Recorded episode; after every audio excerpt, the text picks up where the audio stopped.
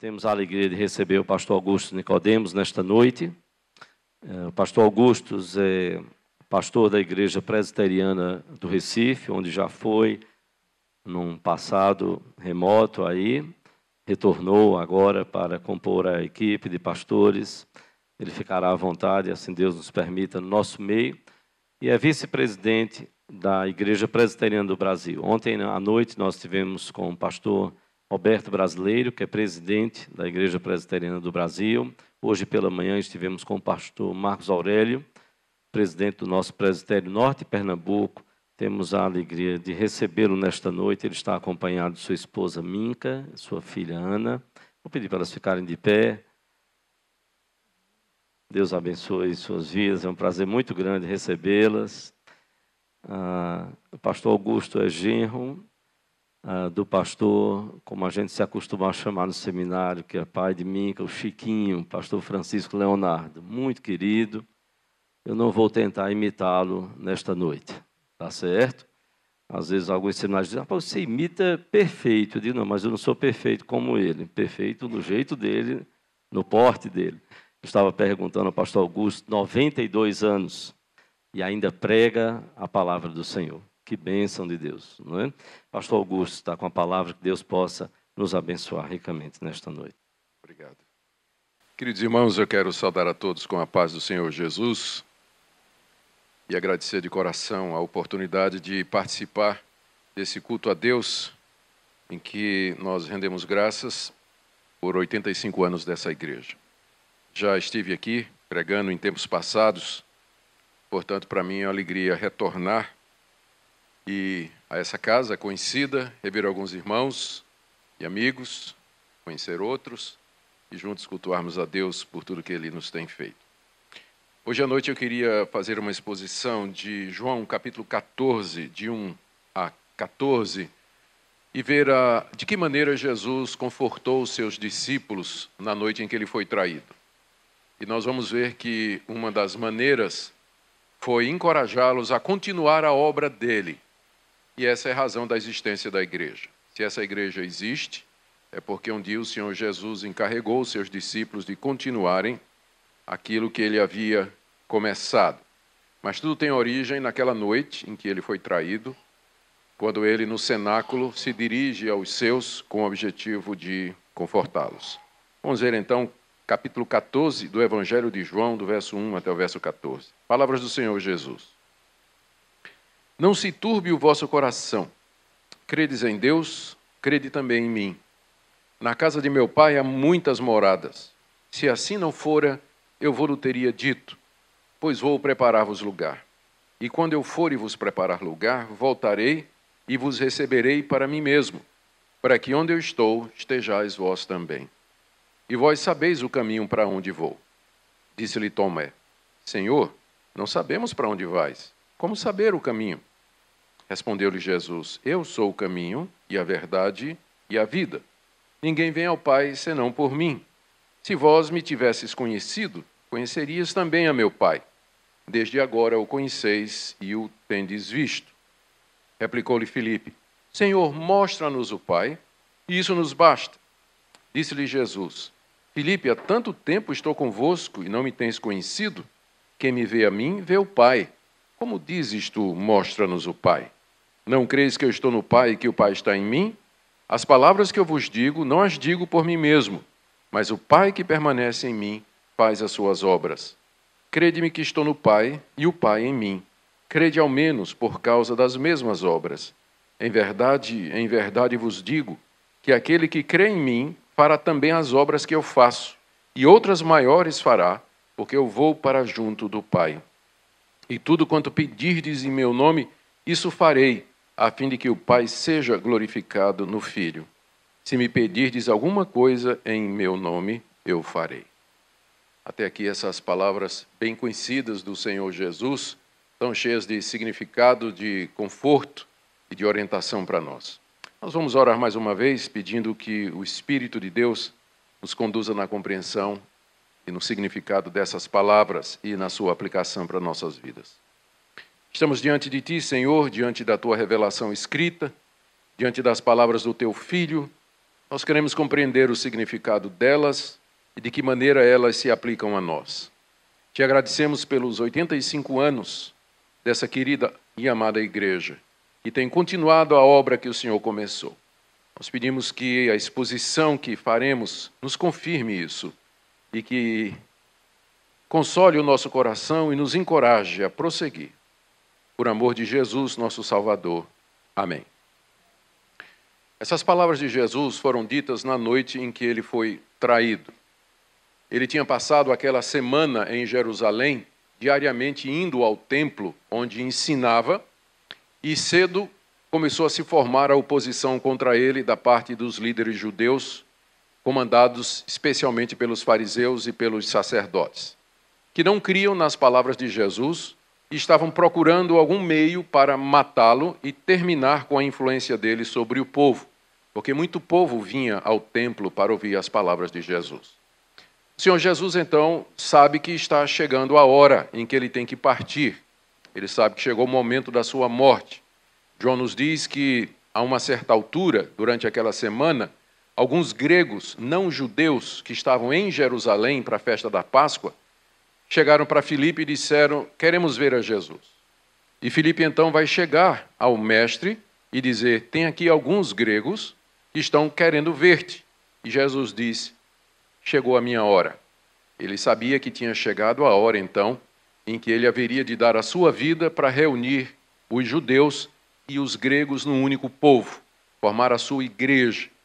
E aquela pergunta, o desejo dos gregos, revelava para ele que o tempo estabelecido pelo Pai havia chegado.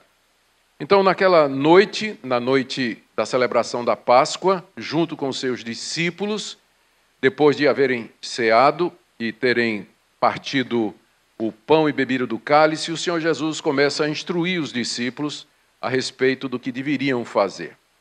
E Jesus comunica que haverá de deixá-los, que haverá de ir para um lugar onde os discípulos não poderiam ir. Verso 33 do capítulo 13: Filhinhos, ainda por um pouco estou convosco. Buscar-me-eis, e o que eu disse aos judeus, agora também digo a vocês: para onde eu vou, vocês não podem ir. Eu vou para um lugar onde vocês não podem me acompanhar. E essa declaração, com certeza, deve ter conturbado o coração dos discípulos, especialmente porque eles tinham consciência de que Jesus era o Messias. Jesus ia para onde?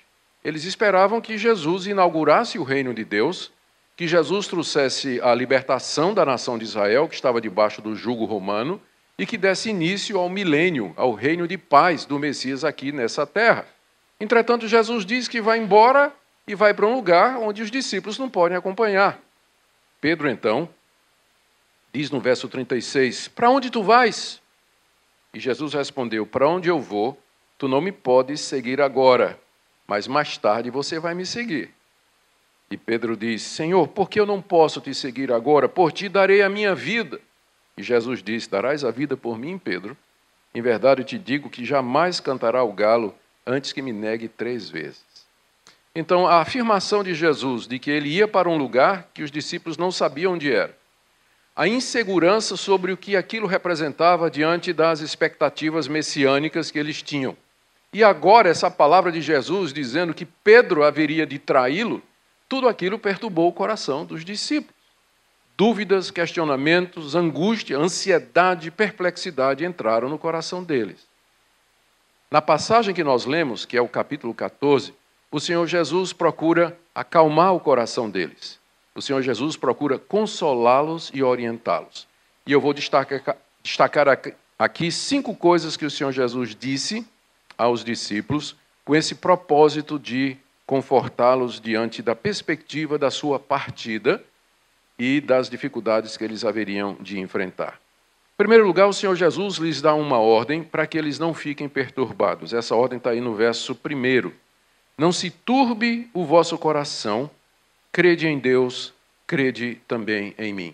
Jesus dá essa ordem para que o coração deles não fique turbado, conturbado, preocupado, angustiado, porque Jesus sabia que suas palavras tinham provocado essa inquietação no coração deles. Mas agora o Senhor Jesus diz: não deixe que essas coisas que eu falei perturbem o coração de vocês. Não, que isso não tire a paz de vocês. E ele dá uma razão para isso. Vocês têm que crer em vocês creem em Deus, final do verso primeiro, e vocês creiam também em mim. Ou seja, creiam que o Pai não vai abandonar vocês, e da mesma forma eu também não abandonarei. Da mesma forma que vocês confiam em Deus, o Pai, vocês também devem confiar em mim. Creiam em mim da mesma maneira que vocês creem no Pai. Ao fazer isso, Jesus estava se oferecendo como objeto da fé dos seus discípulos, o que significa dizer que ele sabe que ele é Deus e que ele se coloca diante dos discípulos como aquele em quem os discípulos deveriam confiar. Isso aqui é alguma coisa que nenhum líder religioso jamais teria feito, a não ser que tivesse consciência da sua divindade. Imagine então se eu chegasse para vocês, ou pastor Petrônio, ou qualquer outro pastor, e dissesse assim: da mesma forma que vocês creem em Deus, vocês têm que crer em mim. É muita arrogância, não é? É muita arrogância. Da mesma forma que vocês creem em Deus, vocês têm que crer em mim. Da mesma forma que vocês confiam em Deus, vocês têm que confiar em mim. Ou Jesus era um arrogante, mentiroso, pretensioso e falso profeta, ou ele era Deus, para poder dizer isso para os discípulos. Vocês creem em Deus, creiam em mim da mesma maneira que vocês creem em Deus. Por isso o coração de vocês não deve ficar perturbado com essas coisas, porque assim como o Pai vai cuidar de vocês, eu também cuidarei de vocês. Em seguida, Jesus dá razão para que eles não se perturbem e para que confiem em Deus e nele mesmo, que está aí no verso 2 a 3. Jesus fala, na casa de meu pai, primeiro ele diz no verso 1, não se perturbe o coração de vocês. Aí agora no verso 2: Na casa de meu pai há muitas moradas. Se não fosse assim, eu teria dito para vocês. Mas eu estou indo preparar lugar, e quando eu preparar lugar, eu voltarei e receberei vocês para mim mesmo, para que onde eu estou estejais vós também. Aqui o Senhor Jesus explica para onde ele está indo, porque ele disse: Eu vou para um lugar que vocês não podem ir. E Pedro disse: Mas eu vou de qualquer jeito. Você vai, Pedro? Você vai me trair. Você não vai, não. Eu estou indo para a casa do meu pai.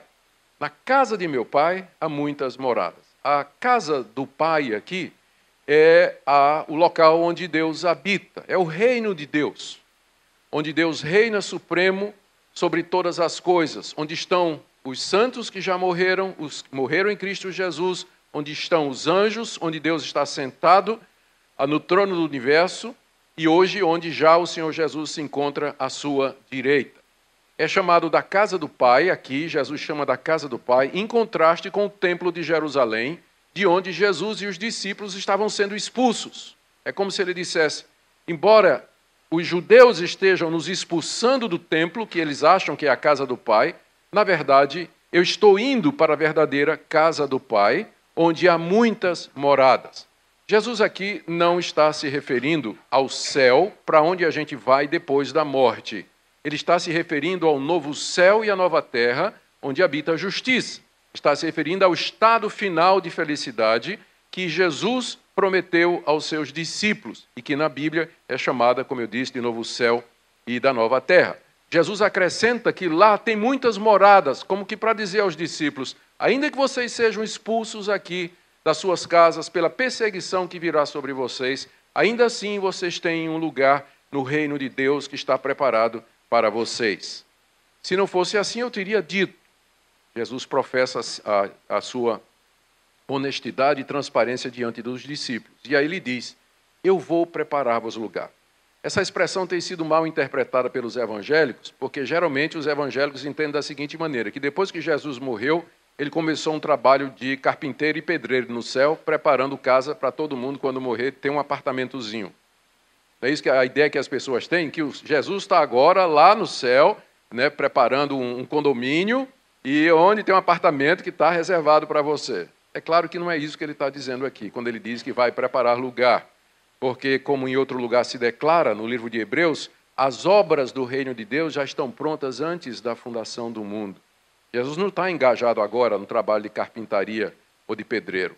Quando ele diz eu vou preparar-vos lugar, ele está se referindo à sua morte e a sua ressurreição, porque é dessa maneira que ele ia abrir a entrada para a casa do Pai. Os discípulos não poderiam ir exatamente por isso, por conta do pecado que impedia que fossem à presença de Deus. Mas agora Jesus ia para a cruz, ia derramar o seu sangue, ia derramar o sangue que haveria de fazer propiciação e pagamento pelos pecados, e depois da morte de Jesus e da sua ressurreição, quando ele entra na presença de Deus, ele abre o caminho. Foi por isso que o véu se rasgou. A, a, a porta de entrada para o reino de Deus, ela foi rasgada, foi aberta pelo sangue de Cristo e pela sua morte. É isso que ele quer dizer quando ele diz: Eu vou preparar lugar, eu vou abrir o caminho para vocês, porque vocês não podem ir aonde eu vou agora. Era isso que Pedro não entendeu. Por isso ele estava perplexo. E os discípulos confusos. Mas Jesus agora fala com clareza. E ele diz, no verso 3: E quando eu terminar, quando eu for e vos preparar lugar, voltarei e vos receberei para si mesmos. Ele não está se referindo à vinda dele em Pentecostes, quando o Espírito Santo veio, ele não está se referindo à vinda dele na hora que um crente morre, mas ele está se referindo à sua segunda vinda, quando ele vier em glória para buscar os seus discípulos e juntos estarão para sempre no reino dos céus, que ele chama de a casa de meu pai, onde há muitas moradas. É assim que Jesus os consola, em contraste com a rejeição dos homens, em contraste com as dificuldades que eles enfrentariam, Jesus lhes aponta o reino celestial, o reino futuro, o reino milenar do Senhor Jesus Cristo, onde, juntamente com ele, viveriam para todo sempre na presença do Pai. Note que o que torna a morada, o que torna a casa do Pai desejável, é a presença de Jesus. Ele diz assim: Eu vos receberei para mim mesmo, para que onde eu estou, estejais vós também. Sem Jesus não há glória, sem Jesus não há céu, sem Jesus não há reino eterno, nada. O que nos espera, e esse é o grande consolo do crente, é viver com o Senhor Jesus para todo sempre. Onde ele estiver, nós estaremos também. Por isso, era isso que Pedro queria. Senhor, onde o Senhor for, eu vou. Pedro, aí Jesus disse: eu, eu sei que você quer isso. Agora você vai me trair, mas depois você vai me acompanhar. Primeiro, eu tenho que abrir o caminho pela minha morte, pela minha ressurreição. Nisso você não pode me acompanhar. Mas quando eu terminar, eu virei e estarei com vocês para todo sempre. Então, o Senhor Jesus os consola explicando a, explicando a presença ou a, a existência da casa do Pai e onde também há muitas moradas. Em terceiro lugar, o Senhor Jesus eh, lhes fala a respeito do caminho para a casa do Pai. Primeiro, ele disse: Não se perde o coração, vocês têm que crer em Deus, como, vocês têm que crer em mim como vocês creem em Deus. Segundo, ele disse: Eu vou preparar lugar para vocês na casa do Pai e voltarei e estarei com vocês para todo sempre. Terceiro lugar, o Senhor Jesus explica qual o caminho, verso 4 até o verso 7. Ele começa assumindo demais sobre os discípulos, mas aqui eu creio que é intencional. Ele diz assim: Vocês sabem o caminho para onde eu vou. A essa altura, Jesus esperaria, naturalmente, que os discípulos, depois de três anos andando com ele, ouvindo as palavras dele, vendo as suas obras, já tivessem alguma noção de que ele teria que morrer pelos pecados, ressuscitar o terceiro dia e subir em glória. Por isso ele disse: Vocês sabem o caminho para onde eu vou. Mas aí, surpresa, Tomé, que sempre foi muito sincero, incrédulo, mas sincero, ele diz no verso 5: Senhor, nós não temos a menor ideia do que, é que o Senhor está falando. Não sabemos para onde vais. Casa do Pai? Como assim? Nós, nós não sabemos para onde vais. Como saber o caminho? Como é que eu posso saber o caminho de um lugar que eu não sei onde está? E Tomé expressa dessa maneira a, a perplexidade, a, a, dúvida e a confusão que havia no coração dos discípulos de Jesus a essa altura, depois de três anos de convivência com Jesus. Vocês, vocês sabem o caminho para onde vou? Não sabem? Não, Senhor. Eu não sei, não. Eu não sei para onde o Senhor vai. Eu também não sei o caminho, responde Tomé com toda a sinceridade do seu coração. Eu sou o caminho, Tomé. Eu sou a verdade e eu sou a vida. Ninguém vem ao Pai senão por mim. O caminho para a casa do Pai, Tomé, sou eu. Será a minha morte, será o meu sacrifício na cruz, a minha ressurreição. O caminho para a casa do meu pai é a verdade que eu tenho ensinado a vocês há três anos. O caminho para a casa de meu pai é a vida que eu trarei a vocês, a vida eterna que vocês têm em meu nome, porque ninguém vem ao Pai senão por mim. Com essas palavras, Jesus excluiu qualquer outro sistema ou ideia ou mediação que se proponha a levar os discípulos até Deus. Havia os fariseus, havia os fariseus que ensinavam que a pessoa era salva, ela iria morar com Deus se guardasse as obras da lei de Moisés. E os fariseus, além da lei de Moisés, haviam acrescentado regras e, e, e normas, e estatutos e mandamentos baseados na sua tradição. De maneira que um fardo enorme e pesado havia sido colocado sobre o povo de Deus na época de Jesus, a ponto de Jesus dizer que Israel era como um rebanho, ovelhas que não tinham pastor. Mas agora o Senhor Jesus Cristo se apresenta dizendo que é através dele, do que ele ensinou, que os discípulos haveriam de receber a vida. Ele que morreria na cruz, derramaria o seu sangue por eles, abrindo a porta para a morada nos céus. E com isso, Jesus excluía o legalismo farisaico que ensinava a salvação por obras e pelo mérito humano. Não é por obras, não é pelo que alguém faz, não é por rituais, não é por campanha, não é por propósito, não é por usos e costumes, não é por isso ou aquilo, mas eu sou o caminho, eu sou o caminho verdadeiro, eu sou o caminho verdadeiro que leva à vida, e não há nenhum outro man, outra maneira de se chegar ao Pai. Jesus, dessa forma, então, consola os seus discípulos, dizendo que Ele é o caminho, que Ele é a verdade e que Ele é a vida. E novamente aqui ele declara a sua divindade, quando ele diz no verso 7: Se vocês tivessem me conhecido, vocês também teriam conhecido o meu Pai. É como se ele dissesse assim: se vocês tivessem percebido com clareza quem eu sou, estive três anos com vocês. Se vocês tivessem percebido com clareza quem eu sou, se vocês tivessem me conhecido, vocês também já teriam conhecido ao Pai. Vocês já saberiam quem, quem é o Pai. E desde já, desde agora, vocês já o conhecem e vocês já viram o Pai, porque vocês me viram, vocês estão comigo. Então, já esse conhecimento do Pai, que é o céu, que é a, a essência da vida eterna, que Jesus fala que vai ter e vai acontecer, isso vocês já têm aqui, se vocês tivessem entendido quem eu sou de Jesus para os seus discípulos. E aí, Felipe tem uma ideia brilhante no verso 8, que dá ocasião a Jesus de, de dizer que eles já podem desfrutar da presença do Pai aqui e agora. E é aqui que está o grande consolo dessa passagem. Embora Jesus fale da casa do Pai como sendo algo futuro, que ainda vai acontecer, contudo ele diz que os seus discípulos, eles podem já experimentar a presença do Pai aqui e agora. Quando ele diz, vocês já conhecem o Pai, vocês já viram o Pai. Aí Felipe tem uma ideia brilhante no verso 8. Ele diz assim: Senhor, mostra-nos o Pai isso nos basta. Nós estamos confusos, Senhor.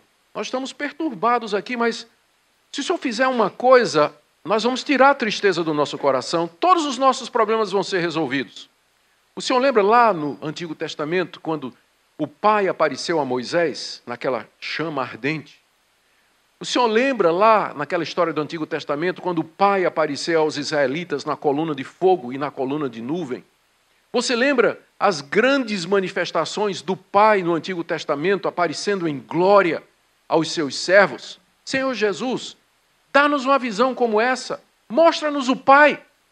Faz com que ele apareça, chama, pede ao Pai para ele aparecer aqui na nossa frente, que Deus apareça aqui na nossa frente, em glória, com brilho, com toda a sua majestade, todo o seu poder. E isso basta. Nunca mais eu vou ter dúvida Nunca mais eu vou desconfiar de nada, todas as minhas dificuldades desaparecerão, toda a tristeza do meu coração vai embora se tão somente Deus aparecer na minha frente. Não é isso que você já fez tantas vezes? Naquelas noites de angústia e dificuldade, você disse assim: Oh Deus, manda um anjo. se tão somente um anjo aparecesse aqui. Senhor Jesus, se tão somente o Senhor se manifestasse aqui ao meu lado, se o Senhor aparecesse aqui ao lado da minha cama, tomasse minha mão, conversasse comigo. Ó oh, Pai, se tão somente os céus se abrissem e eu tivesse uma visão da tua glória, isso me basta. Você já desejou isso, não é? Não é o primeiro. Filipe também queria. Filipe achava que ver a Deus, a glória de Deus, enxergar a Deus aqui com esses olhos, seria a solução para todos os problemas. Olha a resposta de Jesus no verso 9. Filipe, há tanto tempo eu estou convosco e você não me conheceu. Quem me vê a mim, vê o Pai. Por que, que você está dizendo, mostra-me o Pai? Isso que você está pedindo, Felipe, já vem acontecendo há três anos. Quem me vê, vê o Pai. Felipe, faz três anos que você vem almoçando com o Pai, andando com o Pai, dormindo com o Pai, conversando com o Pai, caminhando na mesma estrada que o Pai, bebendo a mesma água. Porque quem vê o Pai, quem me vê, vê o Pai. Será que você não entendeu isso? E com isso o Senhor Jesus Cristo já está dizendo para os discípulos que ele não vai resolver os seus problemas, as suas angústias, com manifestações físicas da sua glória. Por isso, pode parar de pedir. Jesus diz: se você me vê, você já viu tudo que você precisa. Quem me vê a mim, vê o Pai, e isso basta. Os crentes têm muita dificuldade em andar pela fé, mas desde que Deus nos expulsou do paraíso por causa do nosso pecado, essa é a maneira que ele determinou pela qual nós vamos viver. Tem crentes que querem viver à base de milagre, de sonho, visão e revelação, de anjo falando, de Deus aparecendo em glória. Isso é completamente contrário ao espírito do Evangelho. Na verdade, o que Deus deseja é que nós vivamos pela fé.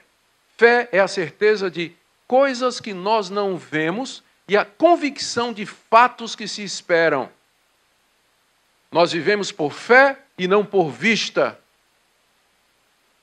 Não vai ser uma visão de Deus ou uma revelação de um anjo, alguma coisa que vai tirar a tristeza e a perturbação do seu coração.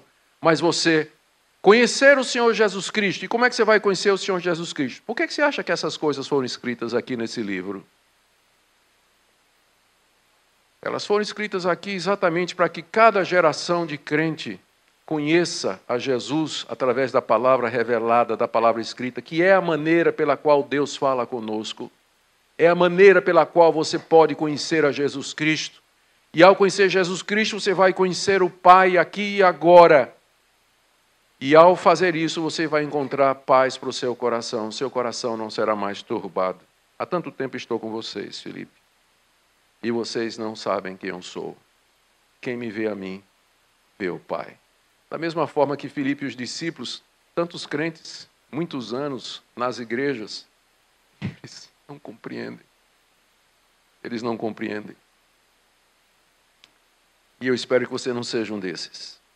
Mas uma vez que você viu o Senhor Jesus e entendeu o Senhor Jesus, é tudo o que você precisa. Não precisa mais do que isso. Não precisa mais do que isso. Em seguida, Jesus dá duas evidências para os seus discípulos de que ele está no Pai e que o Pai está nele. Verso 10. Tu não crees que eu estou no Pai e que o Pai está em mim, Felipe? As palavras que eu digo, não as digo por mim mesmo. Primeira prova que Jesus dá aos seus discípulos de que ele está no Pai e que o Pai está nele são as palavras que Jesus proferiu durante os três anos do seu ministério. As palavras de Jesus eram tão impressionantes que os guardas que foram prender Jesus, a ordem dos sacerdotes, voltaram sem prender Jesus. E aí o sacerdote perguntou: por que você não prendeu? Ele disse: nunca ninguém falou como esse homem as palavras que Jesus falou, o ensino do Senhor Jesus Cristo. Ele diz que as palavras dele não eram dele, mas do Pai que o havia enviado. O discurso de Jesus, o seu ensino, era a evidência de que ele estava no Pai e que o Pai estava nele. Mas agora Jesus tem uma outra evidência para dar também aos seus discípulos, final do verso 10. O Pai que permanece em mim faz as suas obras. Crede que eu estou no Pai e o Pai em mim. Crede ao menos por causa das mesmas obras. Não somente Jesus apresenta as suas palavras e o seu ensino, mas ele apresenta as suas obras como prova de que ele está no Pai e que o Pai está nele, e que vê-lo é a mesma coisa de ver o Pai. Por obras aqui, sem dúvida, é uma referência aos sinais e prodígios que Jesus fez, mas não somente isso. Se refere ao seu amor pelas pessoas, ao cuidado que ele tinha pelos seus discípulos, a fidelidade e o compromisso que ele tinha em fazer a vontade de Deus aqui nesse mundo. Ele viveu de maneira perfeita e absoluta aqui, amando o Pai acima de todas as coisas, ao próximo como a si mesmo, cumprindo toda a lei. E ele apresenta isso, a minha vida, a minha conduta, a maneira que eu vivi entre vocês. Vocês compartilharam a minha vida durante três anos. Vocês viram algum pecado em mim? Vocês viram algum erro em mim? Quem me convence de pecado entre, de entre vocês? As obras que eu faço, elas provam que o Pai está em mim e que eu estou no Pai. Ele termina dizendo isso, invocando o seu ensino e a sua vida como base para a afirmação de que ver a Jesus, conhecer a Jesus, é conhecer a Deus e ver a Deus. Isso nos basta, isso deveria consolar o nosso coração. Ele termina, em quinto lugar, encorajando os discípulos a continuar o seu ministério a partir do momento em que ele vai para o Pai. Verso 12: Em verdade, em verdade vos digo que aquele que crê em mim fará também as obras que eu faço, e outras maiores fará, porque eu vou para junto do Pai. E tudo quanto pedirdes em meu nome, isso farei, a fim de que o Pai seja glorificado no Filho. Se me pedirdes alguma coisa em meu nome, eu farei. Aqui o Senhor Jesus está encorajando os discípulos a continuar a fazer as obras que ele tinha feito e que ele já tinha apresentado como evidência de que ele estava no Pai e que o Pai estava nele. E ele faz essa afirmação extraordinária para os seus discípulos.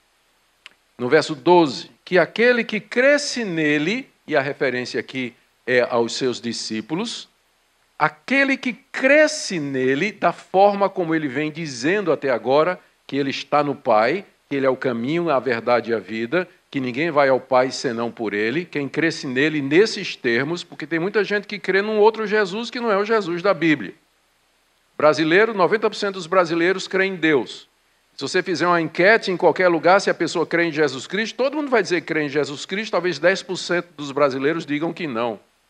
Mas desses 90% que dizem crer em Jesus Cristo, se você perguntar que Cristo você vai ter respostas diferentes para isso. Tem o Cristo do Espiritismo, tem o Cristo católico, tem o Cristo das seitas, da Testemunho de Jeová, dos mormons, dos agnósticos, dos orientais, das seitas. Mas o Cristo em cuja pessoa nós temos de crer para sermos salvos e fazer as obras que ele fez, é esse que se revela aqui dizendo que ele é Deus, que ele veio da parte de Deus que ele morreria para abrir o caminho para Deus. Quem o conhece, conhece a Deus, e quem o vê, vê a Deus. Esse é o Cristo da Bíblia. Ele e somente ele, não há outro. Quem crê nele, ele diz, faz essa promessa, fará também as obras que ele faz, e outras maiores. Essa passagem, mais uma vez, ela tem sido usada de maneira errada porque as pessoas interpretam a palavra obras aqui somente no sentido dos milagres de Jesus. Se Jesus tivesse usado a palavra sinais, que é uma palavra que aparece com muita frequência no Evangelho de João, se referindo aos milagres que Jesus fez, isso poderia, o significado poderia ser esse. Mas a palavra que ele usa aqui, obras, é usada no Novo Testamento, particularmente no Evangelho de João, como atitudes, compromisso com Deus e até o ato de crer em Deus. Uma vez os discípulos perguntaram a Jesus: O que faremos para realizar as obras de Deus? Qual foi a resposta de Jesus? A obra de Deus é essa, que creiais naquele que ele enviou. Então, obra é crer, por exemplo. Não significa fazer sinal e prodígio o tempo todo. Então, quando Jesus diz aqui aos discípulos: Se vocês crerem no que eu estou dizendo, vocês farão as mesmas obras que eu faço. Ele está dizendo que os discípulos seriam capazes de continuar o que ele veio fazer aqui nesse mundo, que era revelar o Pai e arrebanhar o povo de Deus para ele, para a glória dele. E eles fariam isso pela fé. E ele acrescenta: e obras maiores fará. E aí você aparece, aparece falso profeta, né? Dizendo que faz mais milagre do que Jesus Cristo. Eu já encontrei gente gente chegou para mim dizendo: Olha, pela fé eu, eu faço coisas maiores do que Jesus Cristo. Qualquer um pode fazer se tiver fé. Então eu acredito que nenhum de vocês tem fé aqui. Quem aqui andou sobre as águas? Levante a mão. Não? Quem de vocês multiplicou pão e satisfez cinco mil pessoas? Levanta a mão. Vocês não têm fé? Quem crê em mim fará as obras que eu faço e outras maiores. É esse o significado do versículo? Óbvio que não, porque condenaria a incredulidade dois mil anos de cristãos que nunca fizeram absolutamente nenhum dos milagres que Jesus fez. Então é óbvio que essa passagem não está falando de milagres, quando fala de obras, é a vida de Jesus, o compromisso dele, a ação dele, o amor dele, a fidelidade ao Pai.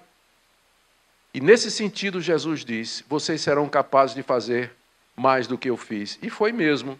Depois que Cristo morreu e foi para o Pai, ele mandou o Espírito Santo e no dia de Pentecostes, Pedro pregou um sermão, um único sermão, e três mil pessoas se converteram. Durante três anos, Jesus pregou todo dia e na hora de morrer, dos seus doze discípulos, um traiu, outro negou e os dez fugiram. Só Pedro, no único dia, fez muito mais do que Jesus fez em três anos, obras maiores. Um sermão que Deus usou para trazer três mil pessoas para o reino de Deus. Três mil pessoas para o reino de Deus. E hoje em dia a coisa está complicada, né, pastor Petrônio? A gente, Pedro, a, a gente precisa pegar três mil sermão para um se converter, né? Mas Pedro, naquele dia, com um sermão, levou três mil ao Senhor Jesus. Obras maiores vocês farão.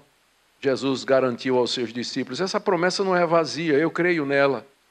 Eu creio que é isso que a igreja cristã tem feito desde a ressurreição do Senhor Jesus e o dia de Pentecostes. Os discípulos de Cristo saíram pelo mundo afora, pregando a palavra, ensinando o evangelho com autoridade e poder. Sem dúvida, houve sinais, houve prodígios. Deus pode fazer a mesma coisa hoje, lembrando que esse não é o foco, mas a vida de Cristo, as obras que ele realizou como sendo o paradigma da vida da igreja e da sua missão. E ele dá dois motivos pelos quais as obras que a igreja faria depois que ele da sua morte seriam maiores do que as obras que ele fez enquanto ele estava aqui durante os três anos do seu ministério terreno. A primeira razão está no final do verso 12. Eu vou ler o verso 12 todo para ficar mais claro. Em verdade vos digo que aquele que crê em mim fará também as obras que eu faço e outras maiores fará, porque eu vou para junto do Pai. Então, essa é a razão pela qual as obras que a igreja faria seriam maiores do que as obras de Cristo. Porque Cristo, enquanto estava aqui nesse mundo, ele estava no estado de humilhação, ele estava encarnado, ele se tornou homem, assumiu a natureza humana com as suas limitações. Mas quando ele foi para o Pai, ele foi no seu corpo ressurreto, glorioso, ele foi exaltado à direita de Deus e tem todo o poder no céu e na terra. E agora, através da igreja, ele age no mundo. Então, porque agora ele está junto ao Pai, as obras que, os, que ele faz através dos seus discípulos são maiores do que aquelas que ele fazia durante o tempo da encarnação, durante três anos. Porque ele está junto ao Pai, ele está exaltado e glorificado à direita do Pai, por isso que as obras que ele faz agora, Jesus continua agindo através da sua igreja, por isso que essas obras são maiores. Mas a segunda razão que ele dá aqui é do verso 13, de que essas obras seriam maiores. Tudo quanto pedirdes em meu nome, isso farei, a fim de que o Pai seja glorificado no Filho. Se me pedirdes alguma coisa em meu nome, eu farei. Com isso aqui, o Senhor Jesus Cristo diz de que maneira essas obras serão maiores, através das orações do povo de Deus em nome de Jesus. Se vocês pedirem alguma coisa, isso aqui não é um cheque em branco, não. Do tipo assim, você vai chegar em casa e vai dizer: Senhor, tu dissesse que se eu pedir alguma coisa, o Senhor faria. Então eu quero trocar meu carro, eu quero um carro do ano. Eu quero mudar de apartamento para uma casa melhor. Isso aqui não é um cheque em branco para você preencher com seus desejos, você tem que ler no contexto. E se pedirdes alguma coisa, ele se refere a essas coisas que ele tinha dito que nós haveríamos de fazer para a glória do Pai, para a extensão do reino, continuando a obra dele. O que você pedir ao Senhor Jesus que contribua para a glória do Pai, para o crescimento da igreja E para continuar as obras de Cristo aqui nesse mundo, a igreja pode ter certeza de que Cristo fará. Se a igreja se reunir e buscar a Deus, dizendo nós queremos servir-te e continuar a tua obra, a promessa de Deus, promessa de Cristo aqui, é que ele vai fazer estas coisas e que a igreja verá de continuar. Essa igreja está aqui hoje exatamente porque isso aqui é verdade, isso aqui foi dito há dois mil anos. Há dois mil anos atrás, e os discípulos de Jesus creram nele e pelo poder do Cristo ressurreto, espalhar o Evangelho pelo mundo, que chegou ao Brasil, que chegou no Nordeste, que chegou em Recife, que chegou na encruzilhada. Tudo isso é resultado daquelas promessas que o Senhor Jesus fez naquela noite em que ele foi traído. Seus discípulos conturbados, angustiados, ele disse: Creia em mim como você crê no Pai, eu não vou desamparar vocês. Segundo, aonde eu vou, vocês não podem ir agora eu vou preparar lugar para vocês na morada, do, na casa do Pai, onde tem muitas moradas, e quando eu fizer isso, eu venho buscar vocês para vocês estarem comigo sempre.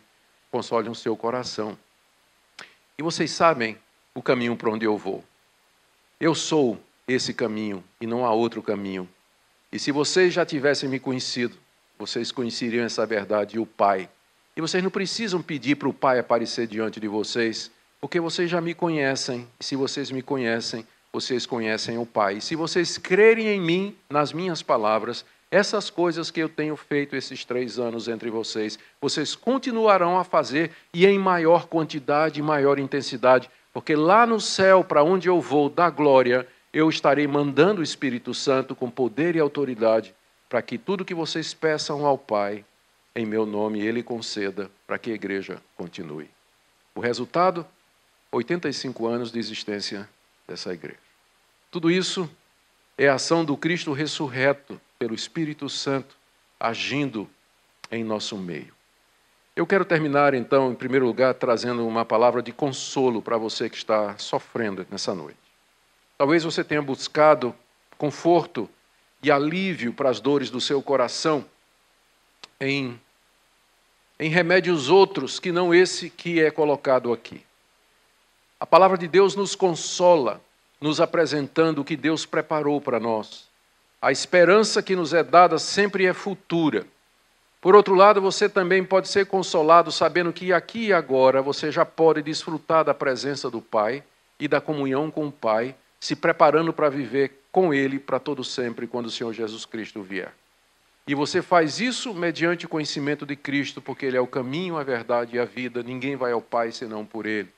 Para isso você tem que estudar sua Bíblia, você tem que ler sua Bíblia, tirar tempo para buscar a Deus em oração, em comunhão, participar dos eventos do povo de Deus, estar em comunidade, instruir-se mutuamente, orar uns pelos outros para que seja uma comunidade viva com a presença do Cristo ressurreto e exaltado. Isso traz paz e tranquilidade ao coração. A minha segunda palavra é para você que talvez esteja aqui nessa noite e que ainda não compreendeu quem é Jesus Cristo e o que é que ele veio fazer aqui? Ele veio exatamente enviado do Pai para reunir o povo que Deus amou e escolheu antes da fundação do mundo. Para reunir esse povo pelo perdão dos seus pecados, morrendo na cruz, para abrir o caminho para a morada celestial para esse povo na eternidade. Ele nos diz aqui que se você crer nisso, se você de fato acreditar nisso, você então será capaz de experimentar estas coisas maravilhosas que ele veio trazer aqui. Minha terceira palavra é para você que talvez foi ensinado a depender de, do visual e do auditivo no meio evangélico. Tem falsos pastores, falsos profetas que ensinam isso. E se não tiver sobrenatural, então Deus não está presente. Deus só está presente no sobrenatural. Coitado de Filipe, então, né? Levou um não na cara de Jesus levou um não na cara. Talvez você aprendeu isso, a buscar visões, sonhos, revelações, aparição de anjo, ouvir vozes ou coisas dessa natureza. Espero que hoje à noite você seja curado disso. Não é dessa maneira que Deus pretende nos orientar ou pretende nos consolar aqui nesse mundo. Jesus poderia perfeitamente ter atendido o pedido de Filipe, mas isso seria induzir Filipe ao erro, porque da próxima vez que Filipe ficasse angustiado, o que é que ele ia dizer de novo? Eu quero outra visão do Pai e depois eu quero outra visão do Pai, eu quero outro. E aí criaria crentes dependentes dos sentidos. Existe uma vida superior a isso, que é viver pela fé. A fé nos capacita a enfrentar as dificuldades e os momentos de angústia, sem que nós tenhamos que recorrer a esses auxílios. Se você crê no Senhor Jesus e conhece o Senhor Jesus pela palavra, você já tem tudo o que você precisa.